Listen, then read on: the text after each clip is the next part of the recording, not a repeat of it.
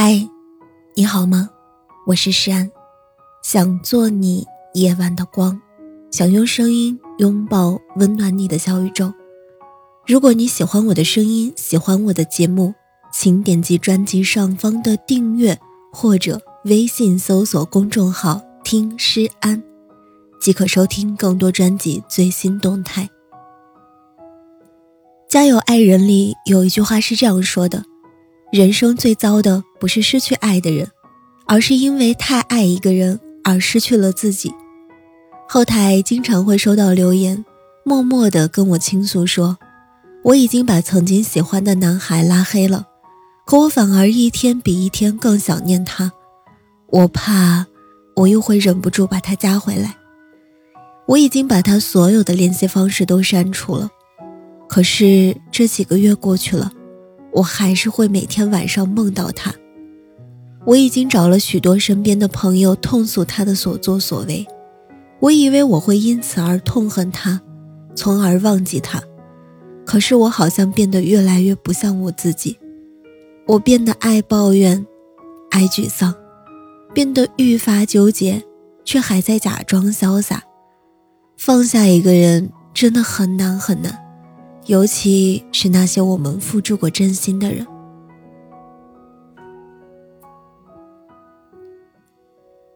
他们好像早已成为我们生活中的一部分，却头也不回的走远，让我们措手不及。我们还来不及憧憬计划未来，就突然对未来一片茫然，没有了独自向前的勇气。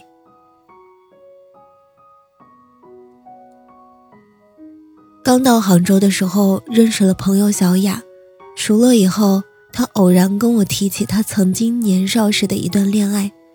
那个时候还在上高中，她和男友是众人皆知的学霸情侣，郎才女貌，走到哪里都能收到周遭羡慕的目光，就连老师家长都只是稍加提醒，默许了他们互相爱慕。后来高考。两个人也不负众望的考取了北京的名校，在朋友圈里晒录取通知书的合影，得到了一串的祝福。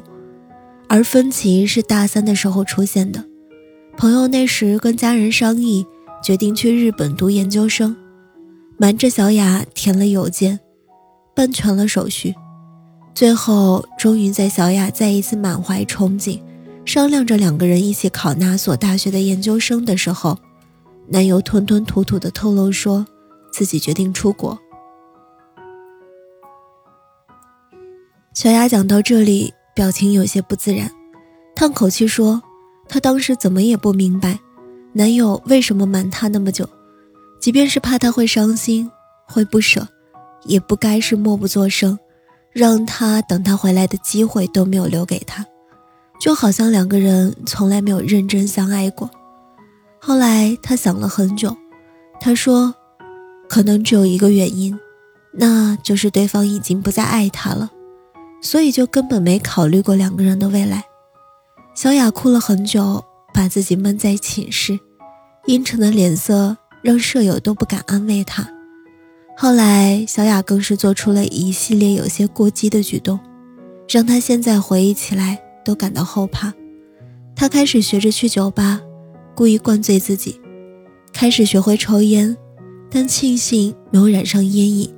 他甚至陆续寻找一些新的男性朋友，假装自己早就已经放下了。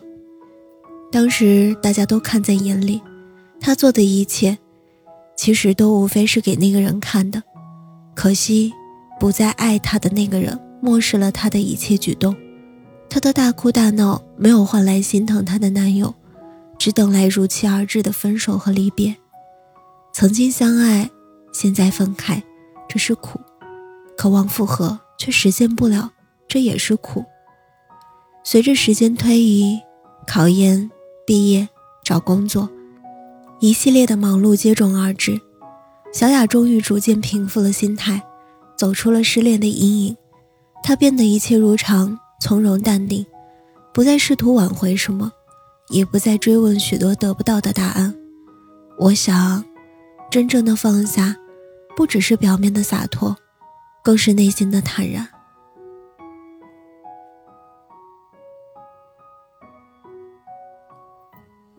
娱乐圈的闹分手无休止的一再上演让吃瓜群众们有看不完的热闹。如今歌手汪峰和章子怡已经过上了安稳幸福的婚后生活孩子可爱父母也恩爱。可是前几年汪峰的前女友还是一再登上热搜。他多次对两个人隔空喊话，话里话外都是情绪失控的不甘心，不甘心男友的抛弃。更不甘心孩子的离开。一开始，网友们显然是在力挺道德准则上更加示弱的葛云杰，可是久而久之，近乎失控的炮轰却也逐渐奠定了他毫无风度的形象。看到小苹果在章子怡的怀抱中逐渐长大，脸上自然的笑容，也让人真切的感受到这个孩子现在是幸福的。后来，网友们开始转变方向。逐渐支持起了章子怡的大度与温暖，甚至还有些同情汪峰一再的忍让。我觉得，正如汪国真所说的：“既然注定要分手，何必再失去风度？”前几年，电影《前任三》赚足了观众的眼泪。我想，很多人之所以对电影产生共鸣，正是他描绘了很多情侣分手后的真实状态。明明已经分手了。却还是在感情上藕断丝连，总是想着有机会复合，可到最后才发现，这一切都不过是虚假的愿望，留给自己的都是毫无意义的纠结和痛苦。这部电影很扎心，它告诉我们的正是这样的一个不变的真理：分手了就好好的分吧，让过去的过去；分手了还要纠结，只会毁掉你自己。就像于文文在《体面》里唱的。来不及再轰轰烈烈，就保留告别的尊严。我爱你不后悔，也尊重故事的结尾。满腔深情错付的不甘心，很痛苦。可再纠结的折磨会让人更加停滞不前。所以，放下一个人最好的方式，其实是什么也不做，让时间替你们记得过去，然后转身离开。我们。体面的告别。好了，亲爱的，祝你晚安，好梦。